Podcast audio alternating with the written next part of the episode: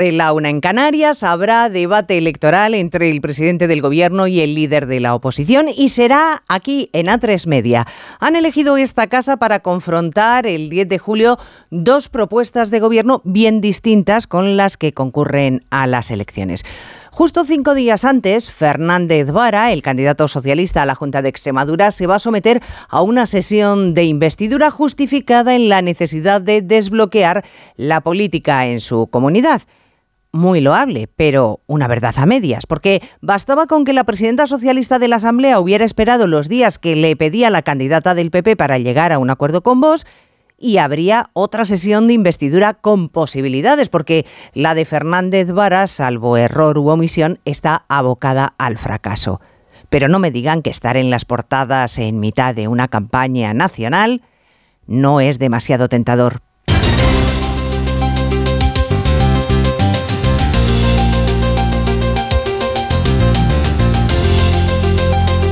En Onda Cero, Noticias Mediodía, con Elena Gijón.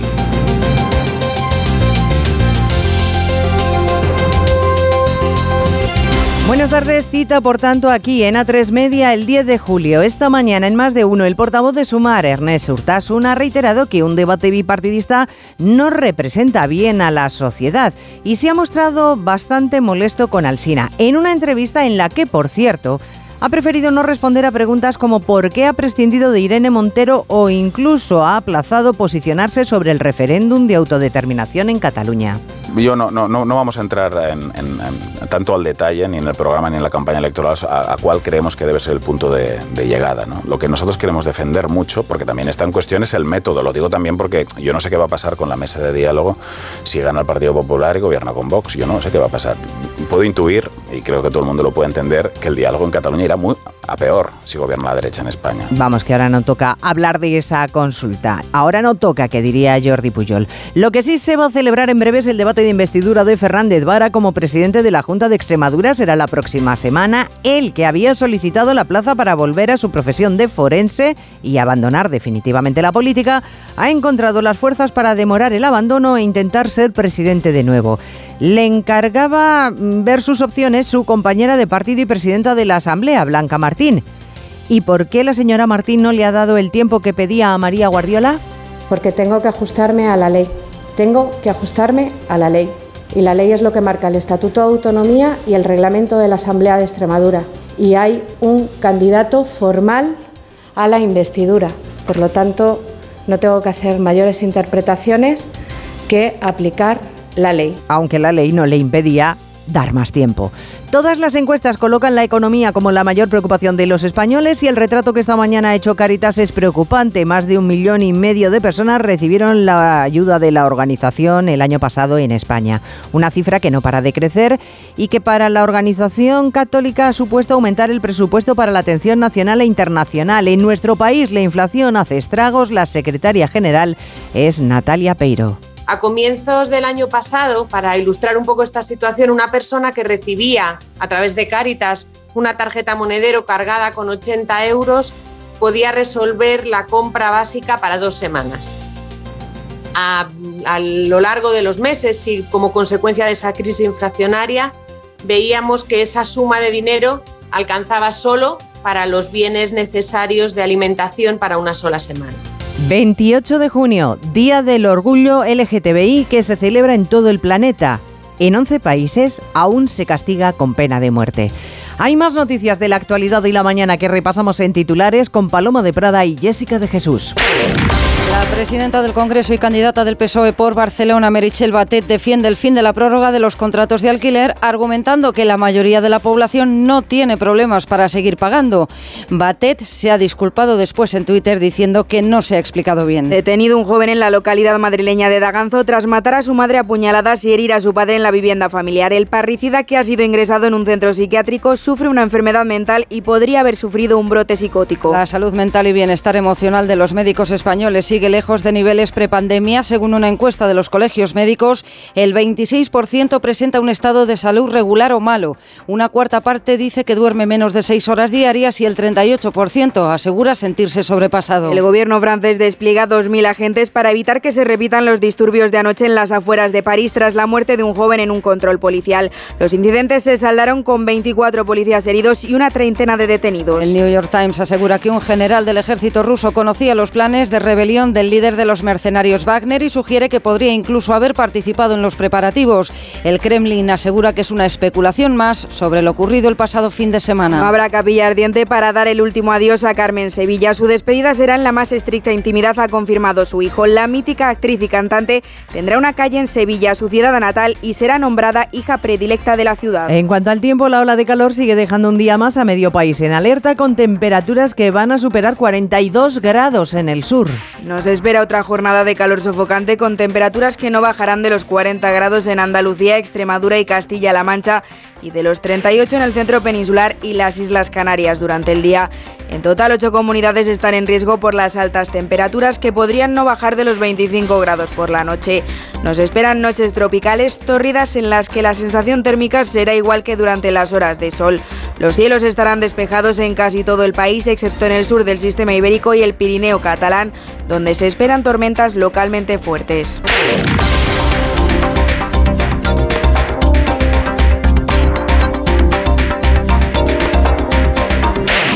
Y día de EGM. Onda Cero concluye una temporada de grandes éxitos con casi 2 millones de oyentes diarios. Carlos Alsina, con más de uno, cierra su segunda mejor temporada histórica con 1,4 millones de oyentes. Mejora datos y crece en todas sus horas de emisión. Julia en la Onda, con Julio Otero, mantiene su fortaleza en la segunda posición de la tarde con 564.000 seguidores. La brújula de Rafa La Torre cierra su mejor temporada en ocho años con 400.000 oyentes diarios. Oferta informativa que se refuerza con las 172.000 personas que cada día eligen a Elena Gijón y Noticias Mediodía. Por fin no es lunes, con Jaime Cantizano sigue creciendo y mejora también el resultado de la pasada temporada tanto en sábado como en domingo. Radio Estadio, con Edu García, anota su mejor registro desde 2015. Buenos datos también para los compañeros de Europa FM, que ya es la cuarta emisora musical de nuestro país, con casi un millón de seguidores. Dos cositas. La primera, una motera no se come ni un atasco. La segunda, una mutuera siempre paga menos. Vente a la mutua con tu seguro de moto y te bajamos su precio sea cual sea. Llama al 91 555 5555. 91 555 5555. Por esta y muchas cosas más, vente a la mutua. Condiciones en mutua.es. Estuve preso en la colonia penitenciaria de Tefía por amar a un hombre. Si ustedes están aquí es porque son perpetradores de hechos que ofenden la sana moral. Donde pasé los 17 meses más atroces de mi vida. Las noches de Tefía, ya disponible solo en A3 Player Premium. Y cada domingo un nuevo capítulo. La salud es indispensable en nuestras vidas. Una buena salud bucal se refleja en la salud general. Por eso el primer paso es la prevención con Vitis. Protege y cuida la salud de tus encías con la gama específicamente diseñada y formulada de cepillo, pasta y colutorio de Vitis Encías. De venta en farmacias y para farmacias. Vitis, más que una boca, es salud. Síguenos en Twitter, arroba uno y otro, Sánchez y Feijóo, se comprometieron a que el debate se iba a celebrar, aunque los tiempos de cada partido han sido distintos. No en vano, el que va mejor siempre en las encuestas tiene más recelo a esas citas, mientras que el que va por detrás se ofrece para todo. Siempre ha sido así y desde luego esta vez no ha sido menos. En cualquier caso, ver a dos políticos confrontar siempre es una buena idea. Opciones para que los votantes comparen y escuchen. La cita el 10 de julio en esta casa en A3 Media. Y no teníamos una oportunidad así de ver a dos candidatos cara a cara, Juan de Dios Colmenero desde el año 2015. Así es, es el debate más esperado y aquí en A3 Media la oportunidad para contrastar, como decía, las dos visiones de los dos candidatos, los dos únicos candidatos a presidir el gobierno, Alberto Núñez Fijó y Pedro Sánchez. Su gestión, sus proyectos, sus alianzas, todo ello podrá ser contrastado. Sánchez, aquí en Onda Cero, en la entrevista con Carlos Alsina, dijo que estaba dispuesto a debatir mañana mismo. Mañana mismo. Mañana mismo. Sin problema. Le tomo la palabra a ver si convenzo ahora a la otra parte. Buena suerte. Y recogió el guante Alberto Núñez Feijóo y lo recogió también en estos mismos micrófonos. No tengo ningún problema a tener un debate cara a cara con el señor Sánchez. Pero eh, quiere, quiere que haga yo lo de Sánchez, no lo voy a hacer. Quiero que me diga, ¿va a haber un cara a cara entre Sánchez y yo en esa campaña electoral? Va a haber un cara a cara entre el señor Sánchez y yo en la campaña electoral. Espero que el señor Sánchez acepte un cara a cara con el presidente del Partido Popular. Y a partir de ahí deje, por favor, eh, a los grupos y a los jefes de campaña que decidan cuál es el formato y cuántos, cuáles y en dónde. Pues aquí, en A3 Media y el próximo 10 de julio, un cara a cara con el que se vuelve a demostrar la apuesta de A3 Media por la información y el servicio a la ciudadanía al ser el primer medio de comunicación en ofrecer la celebración de debates entre los dos candidatos a la presidencia del gobierno. Es evidente que escuchar a los líderes políticos suscita interés. Anoche el hormiguero, con Pedro Sánchez de invitado, hizo una audiencia histórica por encima del 22% de SARE. Esta noche el invitado será Núñez Feijo. Bueno, como les decía, la cita el 10 de julio, lunes, el miércoles y jueves anteriores, Fernández Vara se presenta como candidato a presidir la Junta de Extremadura, salvo sorpresa mayúscula fruto de algún error en la votación, no tiene opciones porque no suman los apoyos necesarios. Pero a día de hoy, y a falta de que María Guardiola, la candidata del PP, alcance algún acuerdo con Vox, es verdad que Vara es el que más opciones tiene, o al menos tiene alguna opción. Así que la presidenta de la Cámara le ha encomendado a Onda Cero Extremadura, Rafael Salguero, que lo intente. Y será Fernández Vara porque es la única candidatura registrada formalmente y no hay margen para la interpretación ni para dar cabida a esa petición de María Guardiola que pidió paralizar el proceso durante unos días hasta poder alcanzar un acuerdo con Vox. La presidenta Blanca Martín asegura acogerse al reglamento. El portavoz del PP extremeño no lo ve así. José Ángel Sánchez Juliá asegura que la presidenta fuerza los tiempos y utiliza la Asamblea como herramienta electoral del Partido Socialista.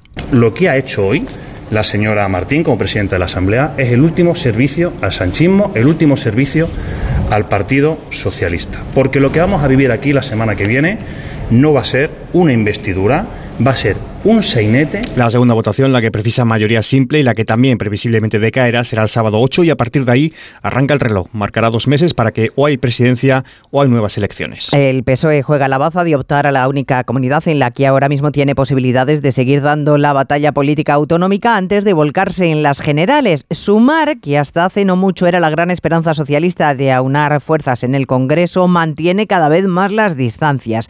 Esta mañana en más de uno, el portavoz de la coalición de Yolanda Díaz, Ernest Urtasun, le decía a Carlos Alsina que ellos tienen su propio camino, que critican políticas como la que se ha llevado a cabo sobre el Sáhara, de la que responsabiliza Sánchez. Y ello a pesar de que Yolanda Díaz también formaba parte del gabinete. Y más trabajo le ha costado a Urtasun explicar por qué han decidido en su partido que Irene Montero no vaya en las listas. Bueno, mira, la ministra no va en las listas eh, porque al final ha habido una negociación con 15 partidos que ha sido extremadamente compleja. Y al final, cuando tú tienes una negociación con 15 partidos que tienes que ponerte de acuerdo con la marca electoral, tienes que ponerte de acuerdo con y el solo programa, uno de los 15 quería que fuera. ¿no? con el programa electoral, cuando tienes que ponerte de acuerdo con eh, las candidaturas en las principales plazas. Pues bueno, en, ese- en- en ese contexto, pues eh, se- hay que tomar decisiones. Y hay que tomar decisiones, Irene no va y las explicaciones seguimos esperándolas. Bueno, Urtasun, que ha sido de los primeros en poner un tuit subrayando que el problema de la vivienda en España es de enorme magnitud después de escuchar estas declaraciones de la presidenta del Congreso, Meritxell Batet. Eh, la major part de la població no té problemes eh, seguir pagant eh, el. Hombre, la mayor parte de la población no tiene problemas para seguir pagando el alquiler, decía Batet. Esa era su respuesta cuando en la SER le han preguntado por qué ayer el gobierno no aprobó la prórroga automática de los alquileres, prórroga sin revisión de precio. Pues no lo han prorrogado, lo han quitado. Eh, la major part de la població no té problemes eh, seguir pagant eh. Pues eso, que la mayor parte de la población no tiene problemas para seguir pagando el alquiler. Merichel Batet ha rectificado de inmediato sus declaraciones. Es posible que le hayan dicho, por ejemplo, que en las, redes, en las redes sociales se ha liado una buena. Se han encargado de recordarle que es el cargo público electo mejor pagado de España por encima del presidente del gobierno, que quizá ella no tenga problemas porque cobra como presidenta del Congreso 214.444 euros anuales. Estaba indignada por haber dicho que no tenía problemas la mayoría de la población para pagar el alquiler la líder de Sumar, Yolanda Díaz. Lo que ha dicho la señora Batet es que es vivir fuera de la realidad de la gente. Créanme, uno de los problemas fundamentales, los datos hablan por sí mismos, es que las personas que viven de alquiler en España, en un 50% eh, sufren procesos de empobrecimiento. Y esto es lo que tenemos que atajar. Y para esto vale la vida pública y para esto vale la política. Por tanto, creo que eh, la señora Batet, el Partido Socialista, mm, de ahí su decisión, bueno, pues eh, viven en una España que no es real. Cifras mareantes, desde luego, sobre todo para la gente que acude a Cáritas, pongamos, cada año. La institución de la Iglesia confirma que ha tenido que aumentar considerablemente su presupuesto para atender a personas vulnerables dentro y fuera de España. Más allá de nuestras fronteras, por ejemplo, por la crisis de Ucrania, dentro Mercedes Pascua por la elevada inflación. Sí, ya ha batido un récord este año Caritas con 457 millones de ayudas en 2022. La inflación es el problema más serio, aseguran para la sociedad. Es un suma y sigue a varias crisis como la pandemia, la crisis energética o la invasión de Ucrania. Solo en 2022, 220.000 personas pidieron ayuda a Caritas para pagar el alquiler y recibos básicos como la luz o el agua. Era eso o no comer. Natalia Peiros, la secretaria general de Caritas se sigue constatando que el aumento del coste de la vida es lo que ha provocado que las familias tengan que dedicar la mayor parte de los ingresos a pagar la vivienda y otros gastos esenciales. En concreto, la vivienda se ha convertido para muchos de ellos en un pozo sin fondo. 457 millones de euros para ayudar a 2.800.000 personas dentro y fuera de España. Es un 13% más que el año pasado. La cesta de la compra se encarece. Si hace unos meses con 80 euros de Cáritas se compraban alimentos para dos semanas, ahora no llega ni para una. Cáritas facilitó en 2022 46 millones de tarjetas monedero solo para comprar alimentos. La inflación, origen de todos nuestros males y lo que nos queda esta mañana el informe Quarter by Numbers de Europa Occidental nos sitúa como el segundo país en Europa donde más ha aumentado el gasto en la cesta de la compra en el primer trimestre de 2023.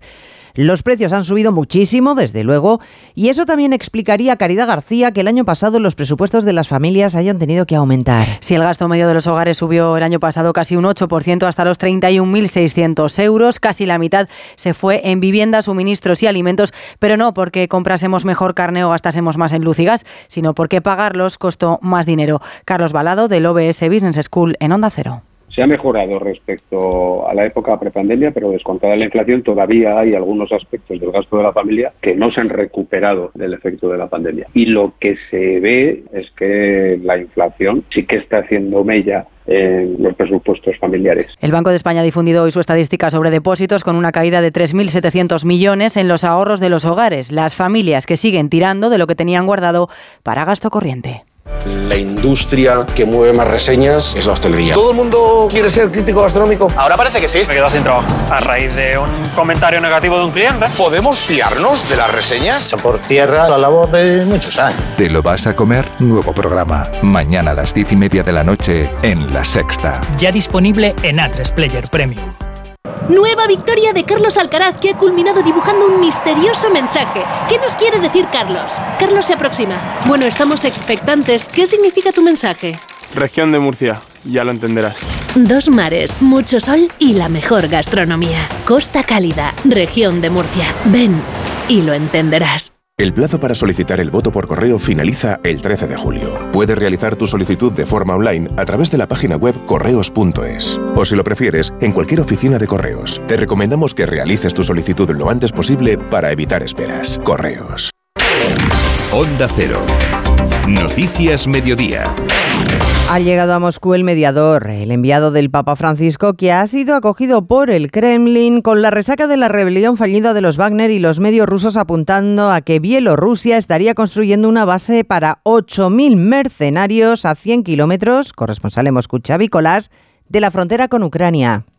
El líder bielorruso está dispuesto a acoger a los mercenarios y parece que habrá base nueva para los Wagner. Ayer lo desveló un medio ruso, hoy el satélite muestra que no había nada en esa zona el día 14, pero ya se ven edificios en las imágenes del 27 de junio. Todavía no está claro a qué se dedicará Wagner en Bielorrusia. Lukashenko solo promete que los mercenarios no protegerán el armamento nuclear ruso desplegado en la zona. Ayer el avión de Prigozhin aterrizó cerca de Minsk, horas después de que las autoridades rusas abandonasen el proceso penal contra los amotinados. Los vecinos de Bielorrusia están preocupados por la llegada de mercenarios tan cerca de las fronteras europeas. Hemos escuchado cómo Lukashenko negoció con Prigozhin y detuvo la rebelión. Le avisó de que mitad de camino sería aplastado como un insecto. Es la versión del propio Lukashenko que afirma que convenció a Putin de que no machacase a nadie. En Francia, el gobierno despliega 2.000 agentes para evitar nuevos disturbios que anoche dejaron 24 policías heridos y una treintena de detenidos altercados producidos tras la muerte de un joven de 17 años por disparos de la policía en un control, asunto que se está investigando. Corresponsal en París, Álvaro del Río. La violencia y los disturbios duraron hasta altas horas en distintos puntos de la periferia de París, dejando además numerosos daños materiales. Ahora se están examinando las circunstancias en las que falleció ese joven al que ayer por la mañana la policía desterrajó un disparo en el tórax durante un control. Se han abierto varias investigaciones, una de ellas por homicidio voluntario. Emmanuel Macron ha llamado esta mañana a la calma y ha pedido justicia rápida ante una muerte inexcusable. Se ha matado a un adolescente y eso es algo inexplicable e inexcusable. Y mis primeras palabras son de afecto, de pena compartida y de apoyo a su familia y allegados. En su primera versión, los agentes alegaron que el individuo trató de atropellarles y que se defendieron, pero un vídeo pone en entredicho esa teoría. El policía sigue detenido mientras 2.000 efectivos de las fuerzas del orden serán desplegados hoy ante el temor de nuevos incidentes.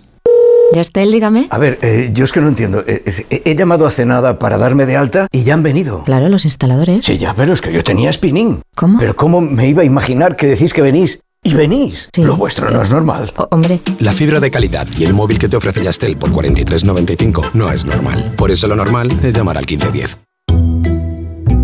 Disfrutar de los Fiat Days es tan simple que hasta tu perro podría hacerlo. Exacto. Solo tienes que ir a uno de nuestros concesionarios Fiat y descubrir las mejores ofertas en toda la gama híbrida y eléctrica. Aprovecha los Fiat Days. Ah, y solo este mes. Consulta condiciones en fiat.es. Vuelven los piojos. Filbit, tu marca de confianza contra piojos y liendres. Filbit, de Laboratorio CERN. La Liga modifica la normativa de control económico para estimular el mercado de fichajes. Oscar Conde, buenas tardes. Buenas tardes, Elena. Con el apoyo de los clubes en comisión delegada, el ente presidido por Javier Tebas ha decidido realizar unas pequeñas modificaciones de cara a esta temporada 23-24 en sus normas de control económico que afectan a los equipos excedidos en su tope salarial. El objetivo no es otro que el de facilitarles que puedan realizar fichajes en un mercado veraniego complicado hasta el momento. De esta manera, la liga va a permitir ahora que de lo que un equipo se ahorre en salarios pueda gastarse hasta un máximo del 60%. El tope anterior estaba en el 40%, es decir, si sale un jugador con una ficha de 10 millones, el club podrá reinvertir hasta 6 en lugar de 4, como se podía hacer hasta ahora. Además, la suma de todo lo generado por los ahorros no podía computar por más del 40% de ese exceso. Sube también ahora ese porcentaje hasta el 60%. Un mercado de fichajes en el que se siguen moviendo los equipos de la liga. A expensas de cuadrar ese límite salarial está el Barça para confirmar la llegada de Íñigo Martínez, mientras que el Atlético de Madrid ya ha atado el fichaje del lateral zurdo Javi Galán, procedente del Celta por 5 millones, más el traspaso de Manu Sánchez, que estuvo esta temporada cedido en Osasuna. Además, en el Real Madrid, Camavinga ya ha dado lo que a su renovación hasta 2028. Pasará el francés a tener una prohibitiva cláusula de rescisión de mil millones de euros. Por otro lado, la selección española sub-21 certificó ayer la primera plaza de grupo en el europeo de la categoría, empate a dos ante Ucrania. Va a jugar España cuartos de final el sábado ante el segundo del grupo D, que se decide hoy, será Francia, Italia o Suiza. Satisfecho con el rendimiento de todos sus jugadores, el seleccionador Santidenia. No sabéis cómo están hernando los 23. Es que en cada posición, si, si, lo miráis antes de empezar el torneo, luego hay que decidir 11. Pero es que estoy encantado. De hecho, no suele pasar y ya han jugado los 23. Contento porque, porque hay jugadores, elija los que elija para, para el partido de cuartos que, que, van, a, van a estar, porque están preparados y ya, ya lo habéis visto. La selección española femenina absoluta está ya en Avilés, donde mañana va a jugar un nuevo partido amistoso ante Panamá, duelo de preparación de cara al Mundial de este verano. Será el último compromiso antes de que el seleccionador de este viernes la lista definitiva de 23 futbolistas para esa Copa del Mundo. Una convocatoria que reconoce no tener clara el propio Jorge Vilda. Ahora mismo me llevaría a las 29. Las 29 jugadoras que están, que están en la lista se merecen estar en este Mundial. Pero lo hemos tenido que hacer así. ¿Por qué? Pues bueno, porque hasta que empiece el, el Mundial, pues tenemos que también haber tenido jugadoras activas y jugadoras que hayan entrenado y también es un partido que nos va a servir para tomar decisiones, sabiendo que estoy pues eh, con todo el staff trabajando durante estas dos semanas porque tenemos por delante elegir la lista más difícil de mi vida. Además, ha hecho público hoy el calendario de Segunda División. Irá a la Liga del fin de semana del 13 de agosto al 26 de mayo, aunque el playoff de ascenso se va a jugar del 9 al 23 de junio. Con la Eurocopa ya en marcha, arranca el día 14. En la primera jornada destaca el partido del descendido Valladolid ante el Sporting, el Español que debutará en Albacete y el Elche que va a jugar ante un recién ascendido como el Racing de Ferrol. Y en baloncesto, el Real Madrid ha confirmado hoy también la renovación del argentino Gavidec hasta el año 2028. Pues tenía unos seis recibos y pagaba 1.800 euros. Y ahora voy a tener un recibo y voy a pagar 670. Uf, es que me, me ha dado mucha tranquilidad. Pues la verdad que bastante. Pues que lo único malo ha sido no conocerlos antes. Agencia negociadora les ha cambiado la vida. No lo dudes. Si tienes casa en propiedad y quieres pagar un 80% menos cada mes por tus préstamos, llama gratis al 900-900-880. 900-900-880. Llama ahora. Te cambiará la vida. A ver esa foto, decir patata. ¡Hijolusa! Es que decir patata es decir hijolusa. Para freír, guisar, asar o hacer al microondas. Entre nuestra gran variedad encontrarás la patata perfecta para tu plato, siempre con la misma calidad. Patatas hijolusa. El reto de comer bien cada día. Más que 60 consigue un sexy 60% de descuento en tus nuevas gafas. Infórmate en soloptical.com. Soloptical, solo grandes ópticas. En Onda Cero, Noticias Mediodía, con Elena Gijón. Atención a la alerta que ha lanzado esta mañana el Centro Europeo para el Control y Prevención de Enfermedades. Están aumentando los casos de gonorrea en personas heterosexuales en Europa, principalmente en los jóvenes y sobre todo desde el año 2022. Señala el organismo a España como uno de los países, Belén Gómez del Pino, con mayor incremento de estas infecciones. Más de un 18% desde 2019. Entre las causas de ese incremento, explica el ECDC, el fin de las restricciones COVID, un menor uso de preservativos o un aumento de las parejas sexuales contactadas por aplicaciones móviles. Pero también apunta Javier Membrillo, vicepresidente de la Sociedad Española de Microbiología, por la baja percepción de riesgo derivada del control del VIH les parece que ya no tienen un problema y pueden tener una promiscuidad sin protección porque no van a transmitir el VIH y la falsa creencia de que el resto de infecciones de transmisión sexual no son de importancia o se curan fácilmente. La bacteria transmisora de la gonorrea es una de las más resistentes a los antibióticos y el organismo europeo pone el acento en el aumento de casos entre mujeres, ya que esta infección puede provocar infertilidad o un mayor riesgo de complicaciones en el embarazo. Un problema sobre todo entre heterosexuales, pero hoy no es su día, hoy es el día del orgullo, el día del orgullo LGTBI. Jornada reivindicativa y de celebración para las más de 5 millones de personas que forman parte de este colectivo en España. También un día para recordar que estamos ante un colectivo mucho más vulnerable que la población general. Un estudio sobre salud mental señala, por ejemplo, Diana Rodríguez, que sufren el doble de autolesiones e intentos de suicidio. Y el 65% reconoce haber sufrido ataques de ansiedad y el 55% depresión por los efectos del odio. La Confederación Salud Mental España advierte de que el colectivo LGTBI reporta dos veces más autolesiones, intentos e ideaciones de suicidio comparado con la población general. Detrás está la discriminación, la violencia física o verbal o el rechazo y que se según su presidente, Nel González Zapico, nos hacen retroceder como sociedad. Un estudio reciente que hemos hecho demuestra esta mayor vulnerabilidad en comparación con la población general. Es importante apoyar la diversidad humana, la diversidad sexual y saber aceptar todas las opciones vitales de la gente. Derechos que brillan por su ausencia en países como Irán, Mauritania, Nigeria o Arabia Saudí. En hasta 11 países las relaciones entre personas del mismo sexo están castigadas con la pena de muerte. Y esta mañana se ha presentado la Galería de las Colecciones Reales que oficialmente abrirá al público el día 8 de julio. El imponente edificio entre el Palacio Real y la Catedral de la Almudena en Madrid alberga ya 600 piezas que la corona encargó a los mejores artistas internacionales Francisco Paniagua a lo largo de los siglos. 600 de las 170.000 piezas que pasaron de la corona al Estado y que custodia y conserva patrimonio nacional, carruajes, armaduras, tapices, porcelanas, cuadros de los más grandes pintores. Obras que primero fueron acopio, luego colección a partir de Felipe II. La galería de momento abarca hasta el exilio de Isabel II. Ana de la Cueva, presidenta de Patrimonio Nacional. Y que esta galería es sin duda ya una realidad.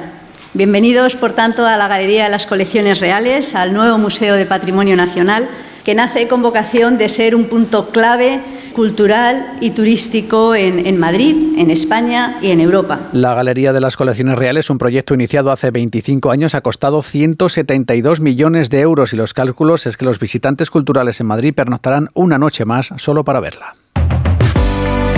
Y Carmen Sevilla, que va a tener una calle en su ciudad natal, en la ciudad que adoptó para su apellido. Es el homenaje póstumo de su tierra cuando decimos adiós a esta mujer de 92 años, cantante, actriz, que lo fue todo en el mundo del espectáculo. 14 años llevaba luchando contra el Alzheimer, como ha recordado su hijo Augusto Algueró en un comunicado. En un texto en el que confirma que no habrá capilla ardiente, al tiempo que ha agradecido la profesionalidad tanto del equipo médico como del personal que la ha atendido. En la realización técnica ha estado Jorge Zamorano y en la producción Jessica de Jesús. Ya saben que volvemos con la información a las 3 de la tarde. Les dejamos ahora con nuestros compañeros de las emisoras locales y regionales. Gracias señores por estar ahí. Muy buenas tardes. En Onda Cero, Noticias Mediodía, con Elena Gijón.